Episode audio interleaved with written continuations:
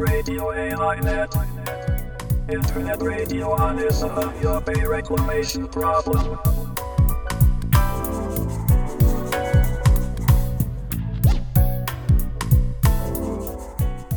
有明海漁民市民ネットワークがお届けするラジオ AI ネット。本日は2022年9月25日、第82回の放送となります。ちなみに本日で1997年4月14日の諫早湾の締め切りから9295日となります。AI ネットの A は有明海、I は諫早湾の頭文字です。このネットラジオでは、有明海で問題となっている諫早湾干拓に関する話題を中心に、海や干潟などの環境保全や公共事業などによる自然破壊の問題を取り上げていきます。番組では各出演者をインターネットや電話でつないでトークします。回線の状態によっては音声が聞き取りにくい場合があるかもしれません。あらかじめご了解ください。それでは本日の出演者をご紹介します。この番組は有明海漁民市民ネットワーク、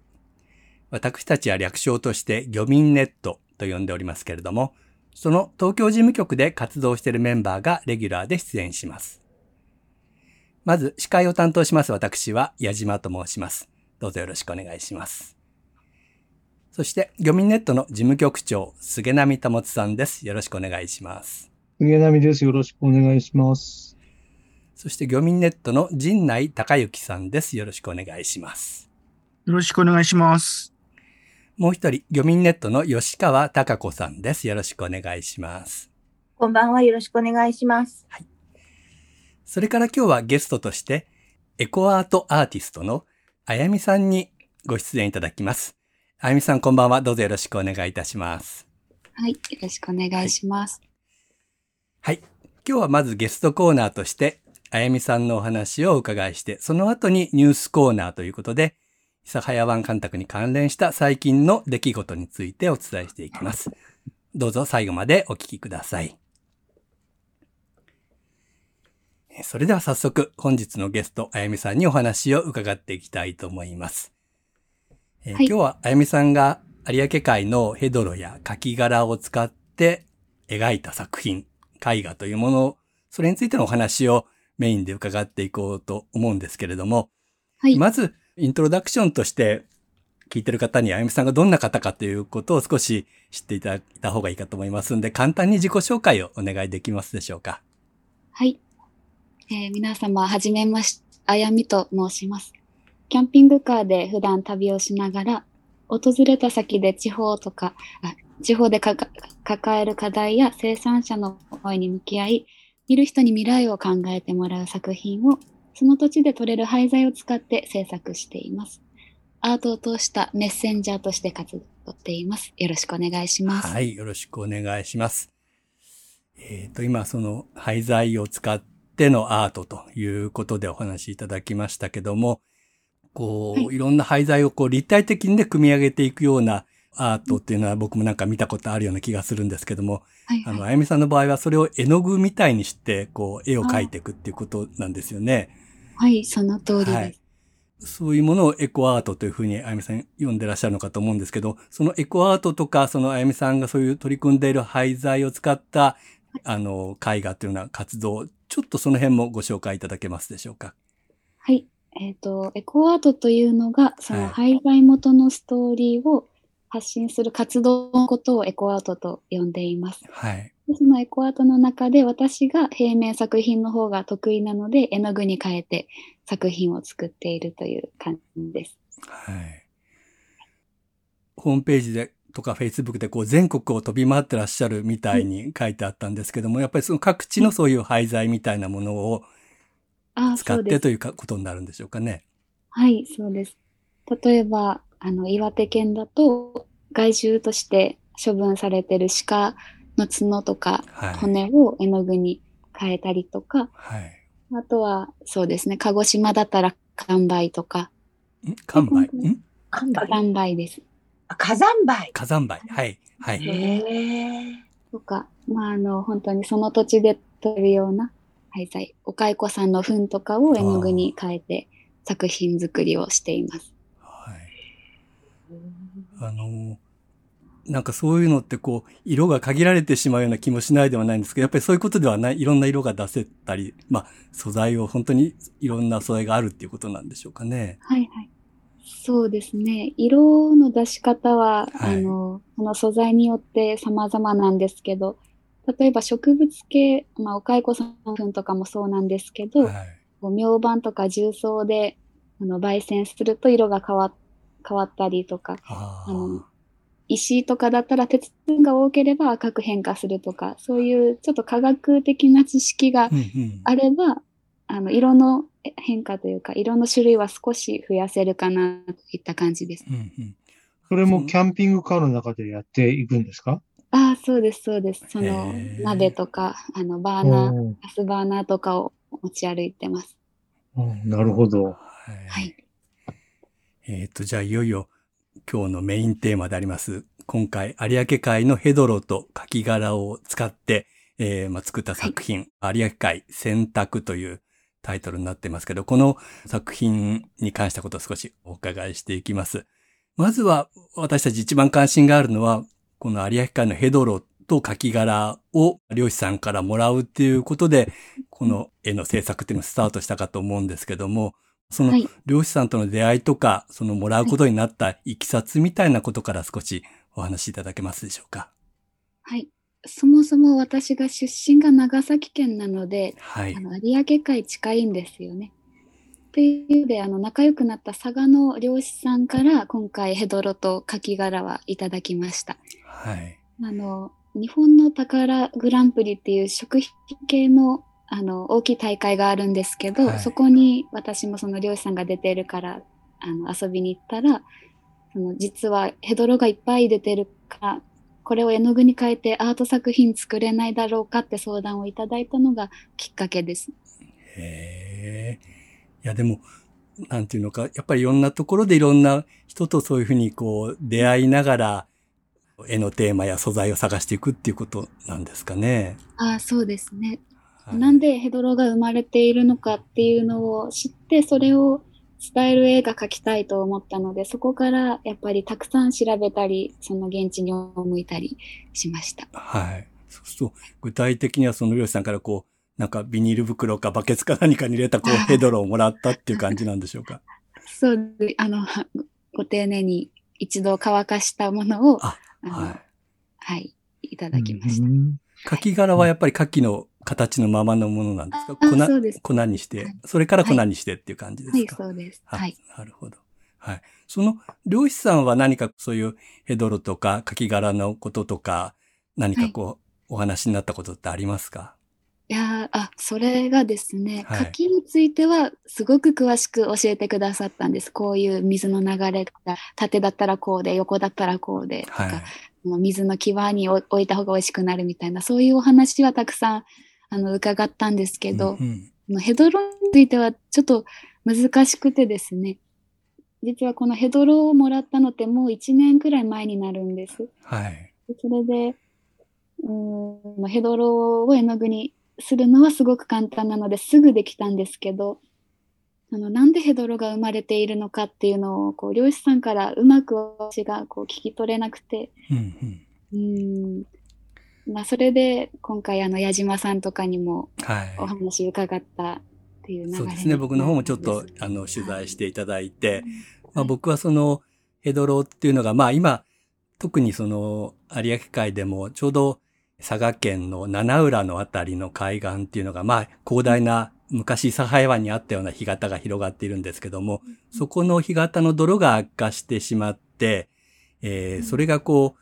酸素がない状態からこうヘドロ化して、まあ嫌な匂いがするような干潟にあの、下の方はなってしまってるとか、そういうのがすごく問題になってるってことをお話ししたんですけども、実はそういう泥もちゃんと酸素を通してかき混ぜて水を入れて自然の状態に戻せばうん元の泥というか戻るんだっていうことと、そのうん。泥自体がこういう細かい粒子の粘土質の泥が実は有明海のね、そういう漁業とか、うん。まあ生き物のこう源になってるっていうようなお話をね、あゆみさんにその時お話ししたんですけれども、はい。あの、そういう僕のお話が良かったかどうかちょっとわかりませんけれども、そういう絵になってるなっていうふうに僕はね、今回見させていただいたんですけども、ああ、ありがとうございます。うんうん。あの、今日は YouTube の画面で実際にこのあゆみさんの絵も映してますので、あの、はいまあ、ラジオで絵のことを作者の方に語っていただくってなんか失礼なことなのかもしれないんですけども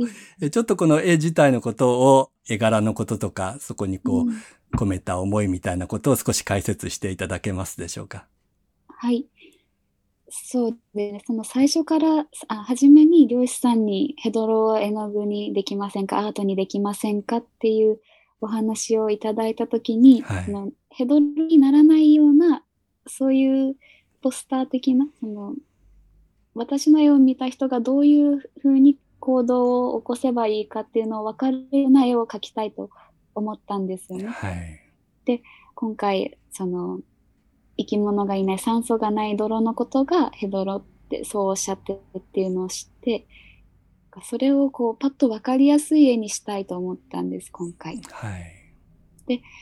その漁師さんがなんで泥だと言ったのかが分からないって部分がやっぱ私も知らない部分なので一般その有明海について知らない人も知らないあのテーマ、はいあの分からない部分だと思ったのでそれを素直に絵に起こした感じです。あの、斜め上からこう光が差し込むような形でこう、えー少し薄めの色っていうんですかね、それのはい、線があって、その中に魚がいたり鳥がいたりして、で、ほぼ中心部にこう人らしきものがこういるっていう感じ。で、その周りは割と黒々とした、まさにこうヘドロっていうイメージのものが、なんかこう模様をこう描きながら流れているような、そこにこう固まっているような、そ、そんな感じの絵柄ですよね。ああ、はいそうですね。あの酸素のないヘドロ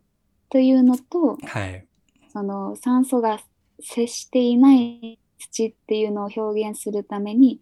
真ん中の光が差している部分はそのヘドロのままいただいた土のまま絵を描いていてはい。周りの黒くなっている部分は樹脂をコーティングしているんですよね。ニスみたいな、こう、ちょっと艶のある樹脂を塗ってるっていう感じなんでしょうかね、これ。はい。そうです。それはいで、こう、酸素が触れないヘドロを表現しているという形です。はい。なので、そのヘドロになった、その樹脂でコーティングした酸素の当たらない部分っていうの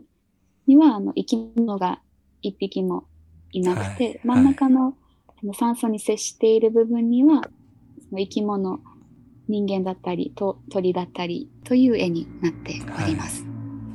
なるほど。あの、うんまあ、あゆみさんからお話を伺ったときは、その、有明海の未来をテーマになんか絵を描きたいというふうにおっしゃっていて、まさにこの日が差してくるようなこのイメージがまあ未来なのかなと思ったんですけど、で、僕有明海の未来という絵になるのかなと思ったら、選択っていうタイトルを付けられましたよね。この、まあ、選択っていうのはあの、えー取捨選択の選ぶ選択ということですけども、この選択っていう、うん、未来を選ぶということなのか、僕はちょっとその辺、あの、作者の方に語っていただくのはどうかなと思いつつなんですけど、この選択という言葉に込められた何か思いみたいなもの、もしありましたらお話しいただきたいんですけど。うんそうですね。こう、この絵を見たときに真ん中の筋が通っている光の当たっている部分を目指すべきという、あの、思いは込めているんですけど、はい。まあ実際問題、そ、ここに、こう、たどり着けるのかみたいうん。な、なんか、それほど壮大なテーマだと感じたんですよね。なるほど。なので、はい。うーん、その、うーん、なんか、目指す部分をひ書いているような感じです。皆さんが。うんやっぱりその選択っていうのは、こう人間が決断して選択するものっていうことなんでしょうかね。そうですね。どう行動を起こすかとか、この絵を見て何かアクションを、うん、どういう選択をみんながすべきかみたいなのを考えてほしいなと思いました。うんなるほど。まあ、あとこれは自分の感想なんですけども、あの、確かに真ん中のこう、光が差し込むような部分っていうのはこう、まあ、目指すべき未来みたいな風にあの感じるんですけど、僕その周りのその黒々とした部分、まあヘドロの部分も、えっ、と、なんて言うんですかね、こう、全くの闇とか、こう死の世界っていうよりは、何かそういう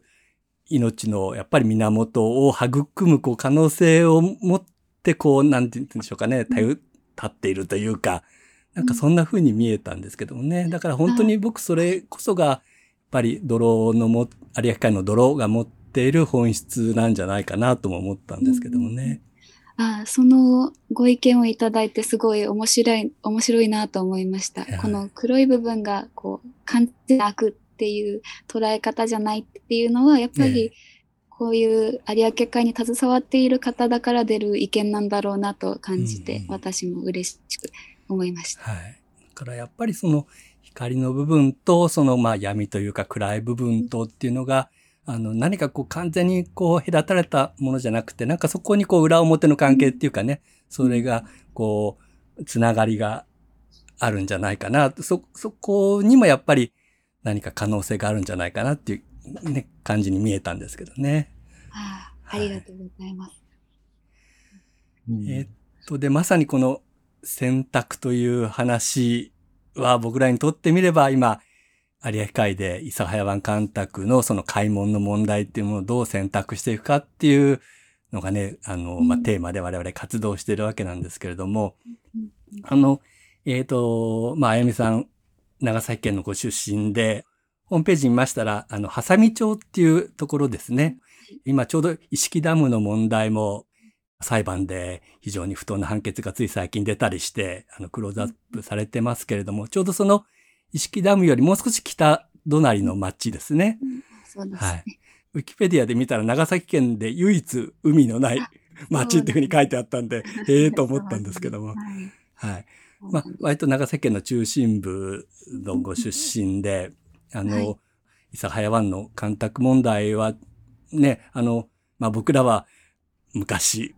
戦争を知らない子供たちとかっていう歌をよく歌ったんですけども、多分、あの、あやみさんたちはもうギロチンをもう知らない、ほぼ知らない子供たちという世代になってくると思うんですよね。ギロチンから本当にいろいろなことがあって、長い年月でもあったし、あっという間でもあったような気がするんですけれども、今、うんそういうもうギロチンをほぼ知らない、あるいは全然知らない世代のあやみさんがこの有明海の諫早湾の干拓の問題とかをどんなふうにご覧になってらっしゃるかっていうの、ちょっと難しい問題なんですけど、少しお話しいただけるとありがたいんですけど、いかがでしょうか？ああ、そうですね。は本当に恥ずかしいながら私も今回のヘドロをいただいて、有明海についてちゃんと知ろうとなって初めて知ったことなんですよね、ギロについては。はい。はい。あなんかそんな恐ろしい名前の問題が自分のあの住んでいたところの近くで行われてたんだっていうのも、うん、分かってはい。っていうその私の素直な知らなかったっていう感想があったので分かりやすい絵を描こうと、あのさらに思いました。うん。うん。うんなるほどあの聞けば聞くほどなんか簡単な問題じゃないっていうのがそうですね。あうんのすごく伝わってくるので、うん、この絵の表現もすごく悩むんですよね。はい。例うんえばこの諫早湾のそのギロチンをやめればいいですっていう絵を描くわけにもいかないうん。ですし、あの海に酸を混ぜないでくださいっていうわけにもいかないですし、うんその二枚貝をなんか食べ尽くしてるエイをいっぱい取らなきゃいけないみたいなそういう、うんうんなんか偏った意見を言えないなっていうのですごく難しい問題なんだろうなって、はい、うん。やっぱり特にね、地元で特に諫早湾の周辺に住んでらっしゃる方っていうのは、かつて大水害があって、で、この干拓事業っていうものが、その水害に対する対策なんだ。それと農地の造成なんだっていうふうに言われてきたんで、この干拓事業で今はもう水害から安心して寝られるようになったみたいなね、コメントもあったりするんですけども、実際我々は実はそうじゃない。諫早湾での水害っていうのは、かつてあった水害っていうのを山の方から来てる水害で、諫早湾のその締め切りによって防げるようなものではないんだっていうことをね、ずっとまあ、本当にずっとこの間主張し続けてるんですけども、やっぱりなかなかこう地元の方にね、分かっていただけないっていうところがあるんですよね。特に最近その、佐賀の方でもそうなんですけども、集中豪雨とか台風とか、もうつい最近もね、台風が有明海を横切ってきましたけど、やっぱりああいうことがあるたんびに、やはり水害に対する備えみたいなことで、諫早湾もやはり締め切るべき、締め切ってよかった、開けないでほしいっていう話になってしまうんですけども、杉並さん、このあたりいかがですか？うん、いや、あのーなんていうんですかね。この絵で何かをですね、さっき言われたように、あの、いい悪いのポスターじゃあよ、あの、つまらないというかね、思いますし、それ以上にやっぱりなんかこの、うんと、この絵の、えー黒いところも白いところもそうなんですけど、なんかダイナミックに波打ってるような感じに、まあ有明海のその生命力みたいなのを感じるんですよね。その動く、動き出しそうな感じがあってですね。まあ、やっぱりなんか、その、ずっとそれ、これが問題になってるんですけど、えー一番なんとかしたいのは、あの、話ができないような状況があるっていうことだと思うんですよね。やっぱりその、やっぱりいろんな人が話し合いの中で解決を目指すっていうところに今、あの、状況になくて、えっと、話をすること自体が非常に重たくなってしまっているような状況を、まあ、あの、この白い部分のように何かね、えー空気を通すのか光を差し込むのかして、道を探したいなっていう気がするので、まあ、こういう絵をですね、諫早市役所にでも飾ってほしいなと思って見てたんですよ。やっぱりこの絵をね、きっかけとして、長長崎公会堂でもいいんですけどね。やっぱり、まあ、諫早湾だけじゃなくて、その干潟の保全の問題とかね、そういううんヘドロの問題っていうことに、こう、向き合ってもらえたらいいなと思うんですけどもね。ヘドロっていうことじゃなくても、いわゆるこう、ドロドロした湿った土みたいなものっていうのが、こう、人間の中で、こう、割とこう、ネガティブなイメージっていうのがあって、うん。まさにこう、泥をかぶるとか泥を塗るとかってね、言われると、やっぱり悪いことの意味になってしまって、あの、うん。そういうとこには割とこう、あの、また廃棄物、まさに廃材の問題ですけど、そういうとこに粗大ゴミを捨てていったりとかっていうことが、あの、全国往々にしてあるんですよね。あの、関東の方では八津干潟っていう干潟があって、そこはこう、やっぱりドロドロの干潟なんですけれども、匂いもしたりして、もう周辺の住民の人はもうこれ何とかしてほしいなってずっと思ってたりしたわけで、で、そこにこうどんどんもう自転車とか、なんかそういう粗大ゴミを捨てていくんですけども、森田三郎さんっていう人がそこで一人こうゴミを片付けて、そしてその八津干潟の保全につなげたっていう話があって、あの、ドロンコサブーとかっていう絵本になってるようなくらいのお話なんですけども、だから本当にそういうのとか、あと、あの、あやみさん関心があるかどうかわかんないですけど、あやみさんのドローンの話を聞いて思ってたのは、あの、千と千尋の神隠しっていうアニメで、こう、ドロドロの腐れ神っていう、あの、神様が出てきて、それを、あの、千尋が、こう、洗ってあげて、トゲを抜いたりすると、まあ、いろんな、こう、ゴミとかが綺麗になって、川の神様として帰っていくみたいなね、そんな話が、あの、実はこの泥の絵を見て思ってたりしたんですけども、まあやっぱりだから、干拓もそうだし、ヘドロもそうなんですけど、やっぱりその湿ったドロドロの土のような沼のような、湿地帯のような干潟のようなものっていうのがどっちかっていうと人間がこう嫌悪感を催してそこはもう干拓しちまえとか埋め立ててしまえとかっていうふうにすぐちょっと言いがちなんですけども、まあそれをちょっとそうじゃないもの、そこにはこう裏と表とかこう影と光があるみたいな感じで見る。むしろ、ねむしろそういうところで生き物がね、生まれたうんり育ったりしてるっていうことを知ったのが、やっぱり干潟に触れて我々も学んだことだなと思うんですよね。うん。あれ、あやみさんに一個聞きたいんですけど、この干潟って、有明海だけじゃなくて、全国あちこち、瀬戸内海とかあるんですけど、全国キャラバンしていく中で、有明海以外の干潟っていうので、何か作品作ったことってのあるんですか？いえ、干潟については有明海がまだ、うん。はい、最初で。同じようなあれでは、長良川の絵を描いてらっしゃいましたね。鵜飼の鳥、うの、あの絵もすごいかっこいいというか、はい。まあありがとうございます。はい、長良川もやっぱり今その加工石という問題があって、うん。そこを開ける開けないってことになってますけどね。まあその、いや、開ける開けるっていう声になってるんだけど、はい。それがなかなか開かないんですよね、あそこもね。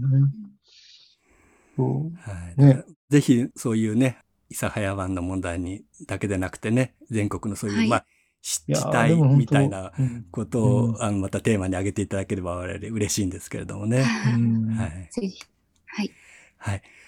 じゃあ最後のに、あの、これからのちょっとお話を伺わせてもらおうと思うんですけれども、近々個展も開かれ、あの、この絵がまさに現物を見られる機会もあるみたいなので、その辺の宣伝も含めて今後の少し予定とか、あの、抱負みたいなものありましたらお話しいただきたいんですけれども。はい、そうですね。今後もあの作品はたくさん作るんですけど、やっぱり、はいそのアート作品のいいところって、なんか言葉じゃなくても通じるものもあるし、その見た人によって感じ方も違うっていうのがいいなと思うので、こうとにかく私はいろんなその世の中についてのまあ課題になっている部分とか自然の声みたいなのを表現していきたいなと思っています。はい。今回、あの、に、えっ、と、東に、えっ、と、えっ、と、西か、西日本を中心に、はい。あの、個展をやりますので、神戸大丸で、はい、10月5日から11日まで現物が見れますので、ぜひ、あの、やっぱこう、樹脂をコーティングした部分とそうでない部分の違いとかっていうのは、写真じゃやっぱり伝わらん部分もあるので、うんそうですね。うんはい。見に来てほしいなと思います。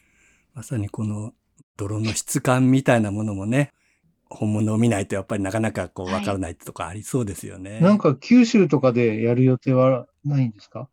ああ、ちょっと、そうですね。やりたい気持ちは山々なんですが、有明海でも今その、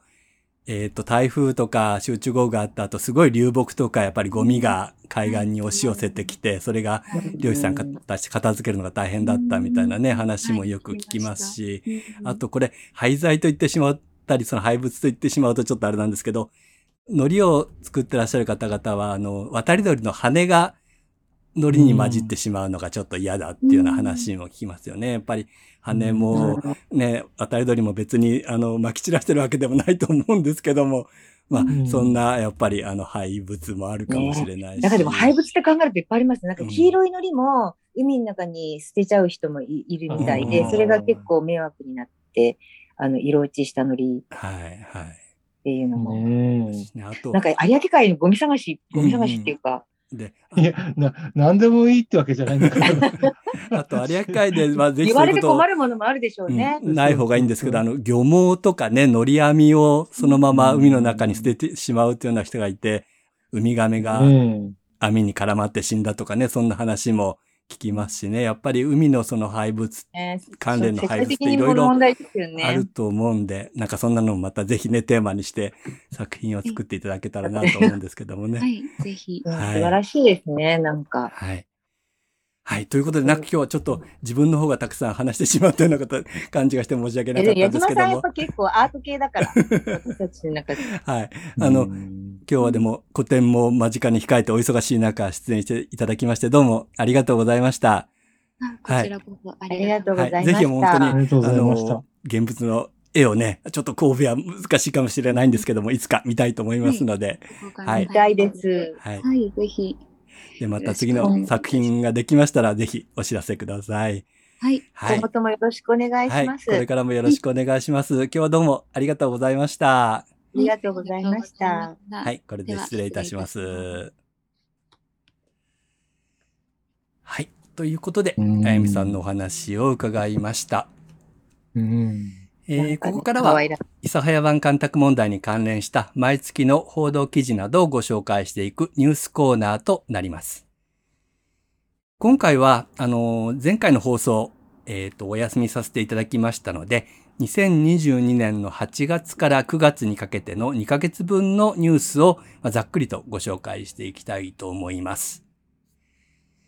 まずはもう古い話にちょっとなってしまったかもしれませんけれども、8月10日に第2次岸田内閣が発足しまして、新しい大臣に、えー鹿児島県出身の野村哲郎氏が就任しました。就任時の西日本新聞のインタビューでは、開門によらない基金による和解を目指すのが最良だという考えに変わりはないと、まあ、いうような発言をしておりまして、うん、また今回の農水大臣もあまり期待もできないんじゃないかっていう、まあちょっと印象を受けたんですけども、どうでしょうか、ね、歯を押したように同じことばっかり言いますよね。はい、変わる側に。えー、まあ、そして、えっ、ー、と、同じ8月10日なんですけども、長崎県が令和3年度環境調査結果を公表しています。大気汚染だとか、いろんなこう環境の調査結果、それが国の基準に適合しているかどうかっていうのを発表しているんですけれども、この中で調整値ですね。調整値の水質が昨年に続いてと言いますか、まあこれは本当に色地以降ずっとそうなんですけれども、環境省が定めた基準に適合していないということが公表されています。COD 値が基準である 5mg パーリッターを超える 8.0mg、えー、パーリッターになっているということとか、それから調整池だけではなくて、諫早湾内の3地点の海水も全窒素や全輪が基準を超えている。島原沖の1箇所も COD が基準値を超えて不適合になったという報告がありました。堤防の締め切り以降、一向に水質が改善していないということになります。そして、このところ私たちが集中的に取り組んでいる佐賀県西南部の養殖のり、これの不作の問題に関して、いくつかニュースがありましたので、まとめてご紹介していきたいと思います。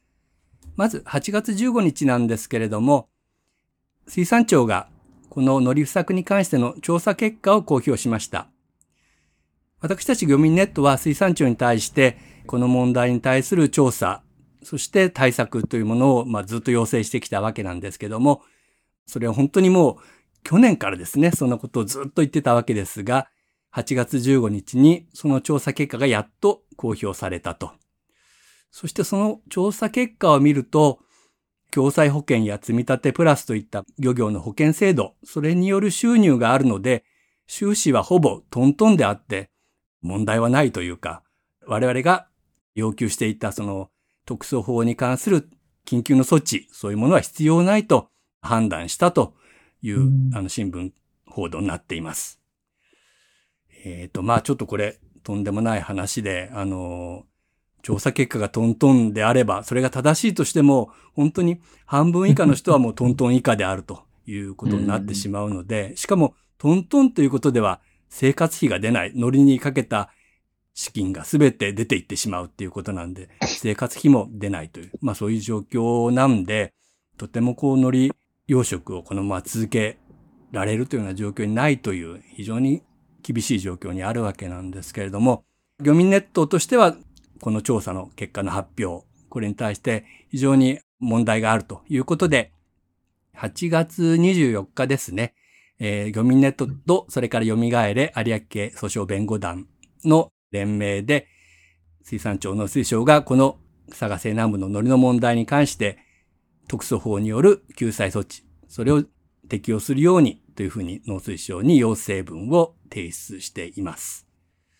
そしてさらに8月27日には、有明海漁民ネットワークの主催で、鹿島市の干潟交流館で意見交換会を開いています。ここにはまあ周辺の海苔漁民と、それから国会議員なども呼んで、マスコミの方にも来ていただいてという形で開催したんですけども、この辺ちょっと吉川さんからその時の様子などを少し簡単にご紹介いただけますでしょうか？えっと、国会議員は、えっと、大串博先生が来ていただいて、はい、で、えっと、本当に、なんだろう、市民になっていろいろこう話してくださったし、話も聞いてくださって、で、えっと、まあ、漁民はちょっと忙しい時期に入っちゃったっていうのと、ちょっとなんかあの、皆さん忙しく、とにかく忙しくってあまり集まらなくって、えっと、まあ、西部、東部、佐賀の西部、東部、あとそれからちょっと福岡の漁民も来たりとかして、えっと、5、6、6、7人ぐらいしか来なかったんですけど、でも少ないなりにすごくいい話ができて、で、えっ、と、まあ、報道では、報道でもある通り、あの、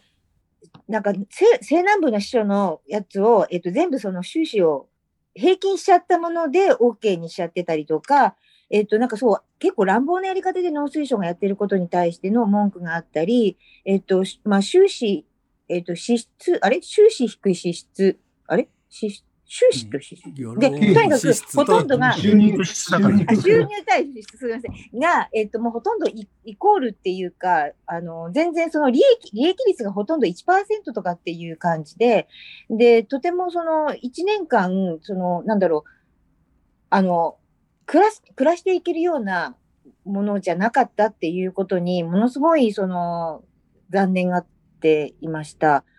で、本当にその、こういうことを言うこと自体もだから多分辛いんだと思って、まあ、漁民の中には本当に海さえ戻ってきたら本当に何もいらないのにって言ってた漁民もいたりとかして、あの、すごい辛いものがあったんですけど、とにかく、あの、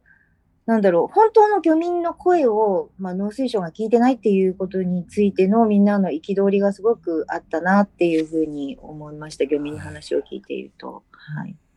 そうですね。はい。で、漁民ネットと、漁民ネットとしましては、続けて、まあ、こうした漁民の声というものを、より多くの方に、全国の方に聞いていただきたいなと思いまして、9月12日に YouTube に佐賀県西南部における養殖海苔の不作の問題についてという動画を作成して公開しました。これはまあ、菅波さんに司会をしていただいて、漁民の方からお話を聞いたり、堀良一弁護士から解説をしていただいたりという番組なんですけど、ちょっと菅波さんからこの紹介をお願いできますでしょうか。そうですね。まあ、あの、やっぱり生の漁民の声をいつでもいろんな人に聞いてほしいと思ったんで、まあ、こういうのをやったわけなんですけれども、ですので、これは、あの、動画40分ぐらいでしたっけ？そうですね。えーで、ですけれども、あの、ぜひ、まあ、見てほしいなと思います。今、250回ぐらい、あの、はい再生されているようですけれども、あの、生の漁民の声をですね、本当に聞いてほしいと思います。で、やっぱり、あの、杉上自身もですね、去年の、まあ、12月くらいからずっと水産庁とやり取りしてるんですけど、あの、水産庁はやっぱ漁業者をバックアップして、水産業を、その、豊かにしていくことが仕事のはずなんですけど、全然そういう姿勢じゃないんですよね。それに本当に漁業者はやっぱり、あの、怒ってますし、すごくその、なんていうんですか、寂しいというか、悲しい思いをしてると思うんです。で、吉川さんもさっき言いましたけども、別に保証が欲しくてやってるわけじゃないんだけれども、あの、海でちゃんと稼げればいいっていうことなんですけれど、だけど、実際その、えー取れない時の、まあ、経済的な、まあ、変動の大きさからですね、ぱり、まあ、共済を使ったりしてるわけで、それでもとても今やっていけないような状況になっていることについて、あの、水産庁側は全然その理解しようとしないっていうですね、この状況への、まあ、あの、漁業者の生の声をですね、ぜひ皆さんにも見てほしいなと思います。ね。共済って本当に、働けなかったら自分たちも積み、積むこともできないし、うん本当にその危機的な感じのお話がすあごくの、だなと思いまねした、その YouTube の中にも。自助、共助、まあ、じほとんど自助ですよね。うんで、公助がいるって言ってるのに、ね、そのためにね、有明海特措法があるのに、全くそれを使おうとしない、あの、断、断じてそれは認めないっていう感じの、この水産庁のですね、対応に本当に、あの、頭にきますね。はい。なぜなんでしょう？うんなぜ、本当に。なぜあるんだろう？本法当にね、困ったもんです。はい。まあ、そういうことで、佐賀西南部の乗り問題については、漁民としてもこれから取り組んでいきますし、また国会等での要請といったようなこともしていきたいと思っております。はい。そして次の話題は8月31日の概算要求なんですけども、農林水産省は今年も来年度の概算要求をその日に発表しまして、この中で有明海再生に向けた漁業振興基金、我々が100億円の基金案と言ってるものですね。それについては5年連続で見送ったという新聞報道がありました。我々が基金案を言ってるわけじゃないですね。農水省がまあ基金案というのを言ってるわけであって、すいません。ちょっとちゃちゃ入れました。まあ、この基金案をね、見送ってもらって我々は全く構わないんですけれども、あうの、んその予算をむしろ買い物の実現に向けて振り向けて、欲しいと思ってるそうです。そういう基金にしてほしい。でもなんか、農水大臣も基金案で解決するって言ったんでしたっけ？が一番ベスト買い物によらない基金にですよね。よって解決する。でも、そのはい原稿書いて渡された原稿を読んでるだけだったら誰でもできるってね、うん本当にね。いい加減にしろって言いたいですね。ということで、えっ、と、まあ、基金案はいいんですけれども、買い物に取り組んでほしいということです。うんえーそれから、また裁判の話ですね。9月5日、長崎県の公社、農業振興公社が、干拓地で農業をしている二法人、このうち一つは、この番組にも出ていただいた松尾君春さんが経営している松尾ファームなんですけれども、この二法人に対して土地の明け渡しと損害賠償を求めたというその訴訟がありまして、その判決がありました。長崎地裁は土地の明け渡しと賠償を命じたということなんですけれども、その松尾ファームの契約の更新、リース契約の更新を県公社側が一方的に認めなかったということに対しては不適切な対応であったというふうに指摘しています。うん。で、この裁判に関しては、この2社とも判決を不服として、福岡高裁に控訴しています。それから、同じような裁判なんですけども、今判決が出たのは、県の校舎が松尾さんたちを訴えたという裁判でしたけど、松尾さんたちは逆に干拓地での営農で、カモによる食害があったとか、あるいは気温の差による例外とか作物の被害があったということで損害賠償を求め、で、そういったような原因が門を締め切っていることにあるということで、開門も訴えるという訴訟を並行してしています。で、そのコート弁論が開かれていますね。9月15日ですか。この裁判はまだこれから判決ということになりますし、松尾さんたちが訴えられた裁判は福岡高裁に上がったということで、これからもあの、松尾さんたちを我々は応援していきたいと思っております。これでもさ、はい。その長崎地裁ひどいなと思うのは、うんその、松尾さんたち、あその長崎県が、その松尾さんたちとの契約更新を拒否していることについては裁判所が言ってるのに関わらず、なんで松尾さんたちが負けちゃうのかっていうので、うんうんで、松尾さんたちは別に、まあ理由が松尾さんたちがお金を払払わないからだっていう話があるんだけど、そもそも県が受け取らないわけじゃない、契約まあして。出ていけと言った人にお金を払うっていうのも変な話なんですよね。うん はい。だか別にか松尾さんたちに歌詞があるわけじゃないのに、うんこれってなんかおかしいよなとかって思うんですよ。確かに、だからそそ一方でね、損害賠償を訴えてるような状況なのになんで、ね、そ土地代を払わなきゃいけないんだっていう問題でもありますよね。うんはい、むしろうん松尾さんたちが賠償金もらわなきゃいけないっていうのは現実のね、状況なわけですからね。はい。まあ、ということで、でもこの裁判もまだ続きますので、はい、注目していくというか、まあ、あの、我々も支援していきたいと思っております。そして、最後に悲しいニュースを一つなんですけども、えー海洋物理学者のもうね、ため息が出てますけども、宇野木さなえさんが8月25日に97歳でお亡くなりになりました。と宇野木さんは、諫早湾干拓による有明海の潮汐や潮流の変化というものを研究されて大きな業績を残されました。開門を求める運動ということでは我々の本当に先頭に立っていただいて、まさにこう我々漁民ネットの立ち上げにも関わってくださった方でした。まあ、いずれこの番組であの、宇野木さんの思い出を振り返る企画を放送したいと思っております。